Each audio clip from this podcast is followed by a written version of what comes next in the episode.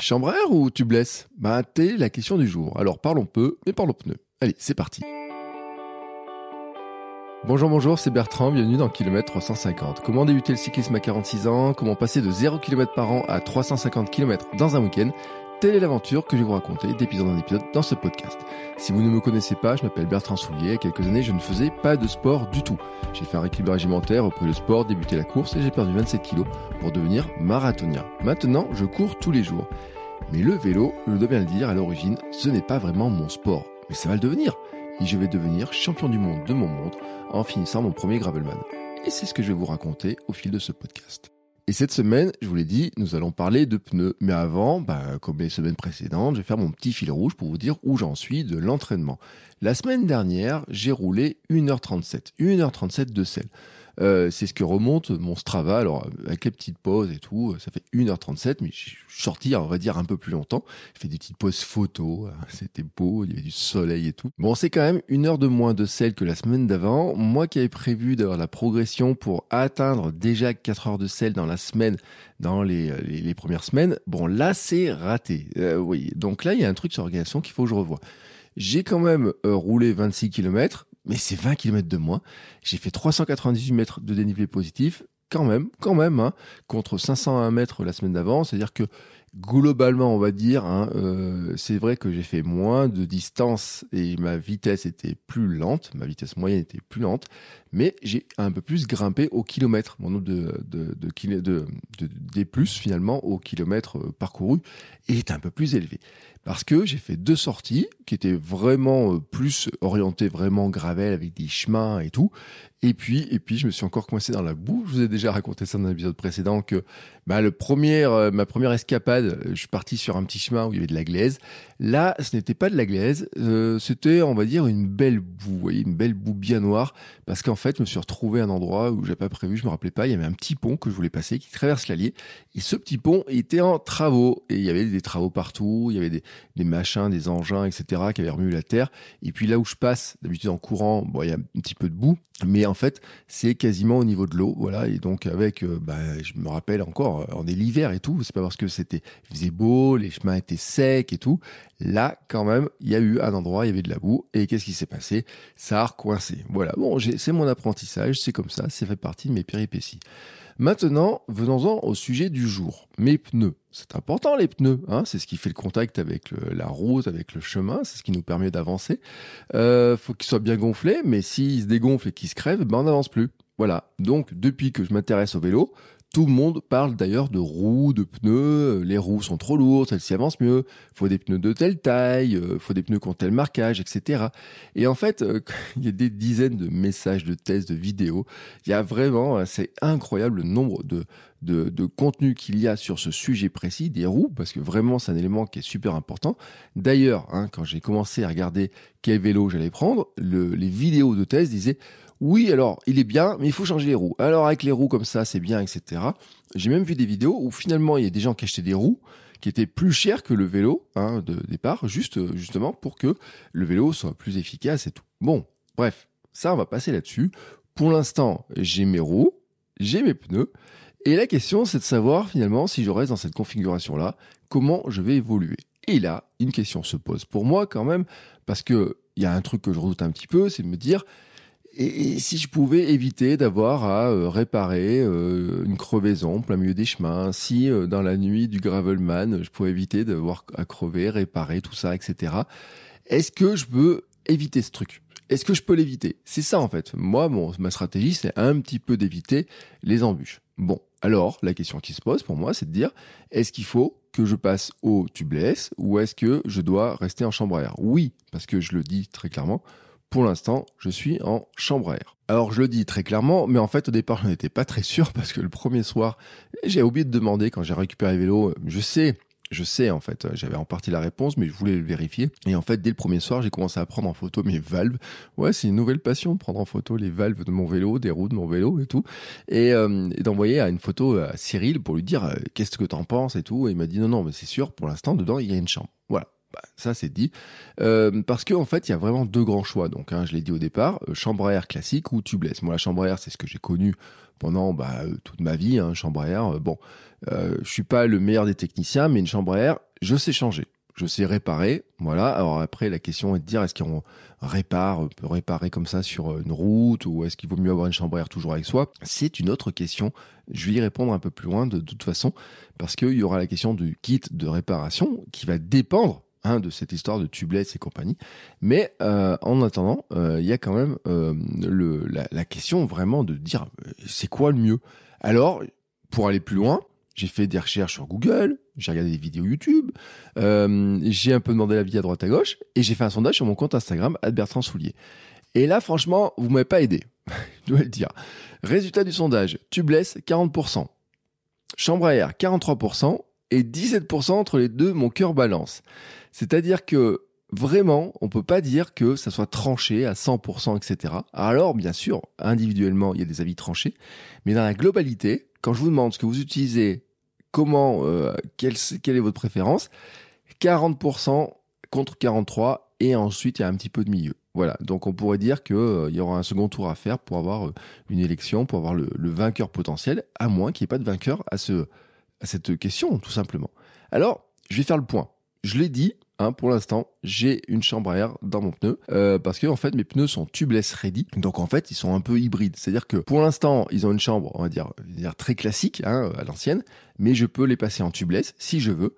En fait, euh, dans ce cas-là, bah, il faut changer la valve, il faut mettre du liquide d'étanchéité. Bon, il faut vérifier aussi qu'il y a bien le, tout ce qu'il faut pour que euh, ça soit étanche, mais principalement, l'étanchéité se fait par l'utilisation d'un liquide préventif euh, avec une conversion des valves et tout pour que bah, dedans, après, quand on gonfle, ça soit étanche. Voilà. La question maintenant, c'est est-ce que je veux le faire? Est-ce que je veux vraiment essayer de le faire? Donc j'ai essayé de peser le pour et le contre. Je vous l'ai dit, j'ai fait plein de recherches à droite à gauche. Et donc j'ai fait un petit euh, tableau, un truc comme ça, avec les avantages de la chambre à air, les contres, et puis euh, l'équivalent pour le tubeless. Bon, avantage de la chambre à air, euh, ma liste en fait, elle n'était pas très longue au départ, parce que je me suis dit, bon, le gros avantage pour moi, c'est que ça se change assez vite. Les outils sont globalement simples pour la changer. Je sais faire, j'ai déjà fait. Bon, il y a un truc qui m'embête avec la chambre à air quand même, c'est qu'il y a une possibilité de crevaison par pincement en fait. C'est-à-dire sur des euh, et ça c'est un truc euh, que je sais, que j'ai vu, que j'ai même testé avec mon avec mon Maurice et mon Fixie. C'est-à-dire que finalement, les rares crevaisons que j'ai eues sur mon vélo, euh, c'est pas des bouts de verre ou c'est pas des pointes très pointues ou quoi que ce soit. Euh, je crois que j'ai pris une fois une pointe hein, sur euh, avec tous les 1000 km que j'avais fait sur mon fixie. J'ai pris une fois une petite pointe. Mais le vrai truc que j'ai souvent changé, en fait, c'est que, ben, euh, avec la, avec les rebonds, des choses comme ça, des fois, il y avait une petite, une petite pincement qui se faisait, notamment sur, bah, sur ma roue arrière. Je pense que c'est un des gros problèmes. J'en ai déjà parlé, que j'avais un problème sur ma roue arrière. Et je pense qu'il y a des pincements qui se font, les fonds de jantes qui sont pas bons ou à changer. Enfin, voilà, avec l'usure et tout. Bon, globalement, euh, ça, je, je connais, je sais. Et puis, il y a une petite question qui est venue et que j'ai vu dans les vidéos, dans les recherches, c'est que normalement, il faut un gonflage un peu supérieur. Et je dis normalement parce que quand j'ai regardé la fiche technique de mes pneus, euh, c'était pas très clair en fait le gonflage possible hein, euh, recommandé. Finalement, ils sont ils sont à peu près équivalents, équivalents. Mais il y a une petite astuce et je vais vous la donner maintenant si je passe au tubeless. Bah oui, parce que finalement les avantages de chambre à air, pour moi, pour l'instant, ils sont là-dedans mais on verra qu'il y en a peut-être d'autres après qui vont arriver. Euh, donc les avantages, pour moi, le tubeless, c'est que bah, ce que je vois, c'est que déjà, il n'y a pas de crevaison, euh, ou en tout cas que les crevaisons sont beaucoup moins nombreuses, parce que le but du liquide préventif, justement, c'est de réparer les petites crevaisons au fur et à mesure qu'elles se fassent. On va dire que c'est un petit peu une, du l'auto-réparation. Voilà. Euh, bah, on a ça sur les voitures et tout. Enfin voilà. Alors c'est pas les mêmes euh, systèmes potentiellement. Enfin les voitures ont, euh, d'autres d'autres fonctionnements hein, au niveau du tubeless, mais ça existe aussi sur le, les vélos d'ailleurs parce qu'il y a plusieurs sortes de tubeless. On va pas rentrer dans le technique trop non plus. Moi, je suis parti de mes pneus, de savoir ce que je pouvais faire dessus, de mes roues, que tout ce que j'ai pour l'instant. Et je vous ai dit, hein, je le fais avec un budget qui doit pas être un budget qui explose. Et d'ailleurs, avec le tubeless, il y a une question de budget qui va se poser. Mais le truc, voilà, c'est que bah, normalement, c'est réputé pour faire moins de crevaisons euh, parce qu'il y a du liquide préventif qui peut réparer les petites crevaisons qui se font au fur et à mesure. Et puis, comme il n'y a pas de chambre à air dedans, il n'y a pas ce truc euh, d'avoir un pincement qui peut se faire. Et donc, on va se dire que comme ça, ça évite théoriquement les réparations. Euh, trop nombreuses, ça éviterait de mettre des coups de pompe. Alors maintenant, il y a des petits trucs avec des capsules, des petites comme dans les bombes à là, pour regonfler tout ça. mais Bon, ça, la pompe, on va en reparler un petit peu plus loin. Et puis, ça ferait euh, plus de souplesse, en fait, hein, d'après les recherches que j'ai faites. C'est-à-dire que on peut moins gonfler. Ah oui, on peut moins gonfler parce que le problème de la chambre, c'est qu'on est obligé de gonfler beaucoup, justement pour éviter les pincements, etc. Donc il faut bien gonfler, il faut gonfler un peu plus. Et donc avec le tubeless, on peut moins gonfler. Donc ça donne un confort qui est plus important. Hein. un rendement sur des terrains mixtes et difficiles qui serait meilleur. Alors déjà parce qu'il y a de l'accroche, donc le pneu en fait, eh ben, il prend, il est un peu plus large hein, finalement. Euh, s'il est moins gonflé, il est un peu plus large, donc il a un peu plus d'accroche, un peu plus de portance dessus. Et puis, et puis euh, lorsque la pression des pneus est faible, en fait, ben, il se déforme le pneu. Donc quand il est en contact avec un, obstacle, un caillou, un truc comme ça, au lieu de rebondir, et eh ben en fait finalement la roue va pouvoir euh, mieux s'adapter en fait. Hein. au lieu de rebondir, elle va mieux l'absorber, le pneu va se déformer, ce qui fait que euh, bah, on comprend un peu, hein, c'est que si ça se déforme et ça s'adapte mieux à ce qu'il y a un caillou, au lieu de rebondir et que ça fasse de l'énergie qui l'envoie vers le haut, vers l'arrière ou je ne sais où, finalement, ça va permettre de mieux passer. Donc ça améliore l'efficacité de roulement sur des surfaces accidentées. Ça, c'est la grande théorie et le, un des arguments du pour. Le contre, en fait, c'est que ça n'évite pas les grosses crevaisons, ni les déchirures sur le côté. Et ça, c'est un problème qui peut arriver. C'est-à-dire que euh, si euh, c'est pas parce qu'on est en tubeless que il faut pas de kit pour réparer. Ça peut arriver. Donc il y a des kits spécifiques hein, pour réparer avec des mèches, etc. Donc ça n'empêche pas qu'il faut quand même pallier au problème de oui, je dois avoir besoin de réparer, euh, de, réparer les choses. Et là, on m'a dit des trucs, on m'a dit oui, mais tu sais, le tubeless, euh, déjà, euh, c'est plus galère à monter. Hein, c'est plus galère à monter. C'est aussi un peu plus galère à entretenir dans le temps parce que le fameux liquide préventif, bon, il sèche. En séchant, il y a moins d'étanchéité, donc faut vérifier plus régulièrement. faut remettre un peu de liquide. Le liquide, en fait, on en met un petit peu partout. Alors j'ai vu qu'il y a des seringues pour faire ça et tout. Enfin voilà, il y a, toujours une astuce. Hein. Il y a plein de trucs. J'y découvre énormément de choses. Mais on m'a dit aussi, attention, c'est difficile à réparer en cas de souci sur le terrain. S'il y a vraiment un gros souci sur le terrain, c'est quand même plus compliqué à réparer. Et l'un d'entre vous m'a dit que dans les sorties VTT, en fait, euh, ben souvent, et, euh, il y avait des, gens qui étaient en tubeless qui avaient du mal justement à réparer des grosses crevaisons, que c'était difficile à réparer et qui finissaient à pied. Mais d'autres m'ont dit exactement la même chose pour les chambres à air. Ils m'ont dit en, chambre à air c'était galère et depuis que je suis en tubeless, ben maintenant euh, j'arrête de terminer mes sorties à pied. Donc c'est là où je me dis en fait on est vraiment dans la balance hein, et que quand on regarde le pour et le contre, eh ben, il n'y a pas vraiment d'argument qui dit il faut être à 100% pour et 100% contre. En tout cas, moi, tel que je le vois. Dans tous les cas, il faut prévoir un kit de réparation adapté. Ben, je dis bien adapté parce que euh, forcément, du tubeless, il faut des mèches pour réparer, etc. Mais vous allez voir qu'il y a un point que je vais aborder plus loin qui fait de toute façon, qui va faire trancher en partie dans le kit, qui va ajouter des éléments dans le kit, et euh, quel que soit le choix.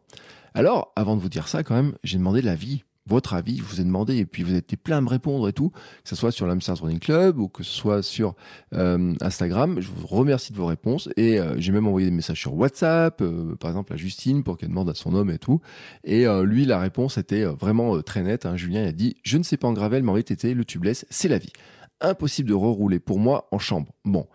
Ça, c'est vraiment un truc qu'on voit souvent sur euh, en VTT. Je vois souvent, souvent ce truc-là. Sur la route, c'est plus mitigé, mais là vraiment sur la partie VTT, c'est souvent ça. Euh, j'ai euh, Ludivine, par exemple, elle qui m'a dit beaucoup plus résistant, le tubeless, jamais de crevaison, alors qu'en chambre, tu vois, elle souffle comme ça. Il faut un petit kit de réparation. Et euh, en chambre, elle dit, je partais à VTT, je rentrais en courant avec le vélo crevé, la galère. Donc l'exemple, en fait, typiquement, hein, de euh, personne qui, qui finalement, Ludivine, merci pour ton retour, qui dit que euh, depuis qu'elle est montée en tubeless, euh, en fait, elle a finalement adopté le tubeless sur le vélo de route, sur le gravel, n'a jamais crevé, alors que son collègue en chambre, lui, crève tout le temps. Donc là, on a typiquement le cas, en fait, hein, de Ludivine qui dit que elle, ça lui évite les crevaisons. Euh, et puis elle me dit que je vais, euh, je vais me régaler. Et là, je te remercie, Ludivine, pour le petit message. Alors, je lui demande si elle a déjà crevé. Elle me dit non. Elle me dit jamais. Je ne sais même pas utiliser mes outils de réparation car je n'ai jamais crevé ni déchiré le pneu. Il faut remettre du liquide un peu de temps en temps avec une seringue spécifique. Et puis, j'ai une cartouche de CO2 et des mèches de réparation. Donc là, on arrive au fameux kit de réparation euh, qu'elle a avec elle, qu'elle n'a jamais utilisé, mais en tout cas, il y a le kit pour justement pallier les problèmes. S'il y a un problème, elle a le kit. Bon, Ça, c'était la première, euh, une des, dans, les premières réponses. J'ai euh, Alexandre qui me dit J'ai encore une chambre sur mon gravel comme le tien, aucun souci. Voilà, donc là, on est un peu dans le message en disant Bah non, mais finalement, ça passe bien. Pierre qui me dit Si t'es en tubeless, c'est normalement moins pénible, même si bien souvent, les collègues en tubeless qui crèvent finissent par chercher la gare RER la plus proche pour rentrer. Je vous dis exactement le truc. Donc, Ludivine dit Ceux qui sont avec des chambres, en général, finissent à pied. Elle, en tout cas. Et Pierre me dit bah, Ceux qui sont en tubeless, eux aussi, finissent à pied.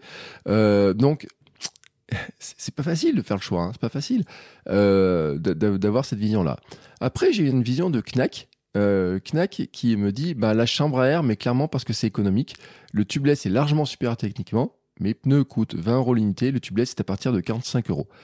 Knack, en plus, il fait du VTT. Hein, J'avais eu dans un épisode de Km 42, on avait parlé de ses aventures en VTT et tout. Donc, je comprends, je comprends exactement la logique. Et c'est vrai que l'histoire du coût financier est intéressant. Il y a vraiment une histoire sur, le coût financier. Je l'ai vu aussi dans les articles. Mathias qui me dit, dans tous les cas, tu devras te balader avec une chambre air de rechange minimum. Alors, trois petits points. de toute façon, tu es obligé d'avoir une chambre. Le tubeless, c'est bien quand tu as une petite crevaison. Si tu as une trop grosse crevaison que le préventif n'arrive pas à combler, bah, tu es foutu. C'est pour ça que n'importe qui qui roule pas mal a toujours une chambre au cas où. Et ça, c'est vraiment une des réponses aussi que j'ai vues. Et vous allez voir plus loin, je vais vous en parler. Et puis j'ai Lilian Doza, que j'ai eu dans deux épisodes de podcast, qui a traversé l'Atlantique, mais qui a aussi fait un tour de France en vélo. Donc pour moi, Lilian, c'est l'aventurier, micro-aventurier et tout, ça fait partie de mes références dans le domaine et tout. Et Lilian, en fait, il me dit, bah, tu prends les deux. Sur mon Tour de France, j'avais des tubeless compatibles à chambre à air, c'est les tubeless ready. En cas de crevaison, tu dévisses la valve tubeless, tu y mets la valve de ta chambre, mais bon, pas une seule crevaison sur 5000 km. Alors, sur le coup, il m'a un peu rassuré. Bon, lui, il était sur route, et il me dit, je l'avais testé sur une sortie d'entraînement, et ça marche nickel. Donc voilà. Alors déjà, premier truc, c'est que il était bien tubeless ready. Deuxièmement, il avait de quoi réparer avec la chambre, etc., qui pouvait le faire. Et puis, il avait aussi testé sur une sortie d'entraînement comme quoi, euh, c'est pour éviter justement de se retrouver avec euh, dans la merde le jour du gravelman dans mon cas, où je me retrouverai finalement à réparer sans l'avoir jamais fait. Je me vois très bien en plein milieu du gravelman, en train de regarder sur les vidéos YouTube comment je fais pour réparer tout ça. Non, il faut que j'intègre la réparation, que je sois capable de la faire et tout. Et justement, hein, dans le souvent les arguments qu'il y avait, hein, c'était et qu'on voit souvent, c'est que, la partie tubeless est un peu plus galère. On m'a même dit, bah tiens, la tubeless pour faire la conversion, tu peux aller dans les les magasins, ils vont te la faire, ça prend pas longtemps, ils peuvent la faire pour euh, quelques euros, euh, quelques dizaines d'euros pour, pour la faire et tout. Euh, il y a des histoires de gonflage, il y a des histoires de, de, pneus qui claquent ou qui claquent pas, enfin voilà, il y a tout un tas d'histoires autour de ça. Bref, hein, euh, j'ai eu toutes les versions. Et en fait, après, je me suis dit, mais est-ce que finalement, je suis pas obligé d'être sur un système ou un autre Et je suis allé voir la réglementation du Gravelman? Bah oui, parce que finalement, c'est mon objectif.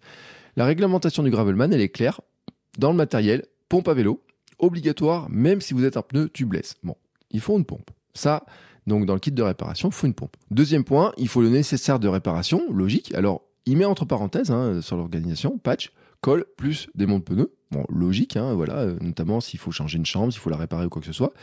Et puis ensuite, euh, kit obligatoire, dans le kit obligatoire de, euh, qui est vraiment pour prendre le départ, une chambre à air, voire deux si possible. Donc, dans tous les cas, finalement, eh ben, il faut une chambre à air. Voilà. Donc pour l'instant, euh, l'état des lieux, pour l'instant, je n'ai pas tranché. Je vais voir un petit peu euh, comment ça va faire, comment je vais rouler, etc. pendant euh, quelques temps.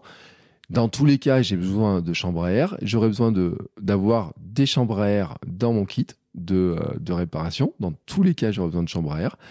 Et en fait, il restera une question maintenant, parce que maintenant que j'ai commencé à tirer le fil, en fait, je découvre d'autres choses qui vont avec. Et notamment, j'ai lu des beaux articles sur quelle chambre à air prendre, est-ce qu'il y a des chambres à air qui sont plus résistantes, les tailles, les matières, etc. J'ai découvert un autre monde. Et par exemple, Hervé me l'avait dit. Hervé m'avait dit, bah tiens, tu prends une chambre à air latex, c'est un compromis intéressant pour qui ne veut pas galérer avec le préventif et en mettre partout. Donc là, déjà, il m'introduit d'autres types euh, de, euh, de, de, de, questionnements, etc., qui sont en fait de dire, bah, les chambres à air sont pas toutes identiques. Il y a des chambres à air de qualité différente, de résistance différente.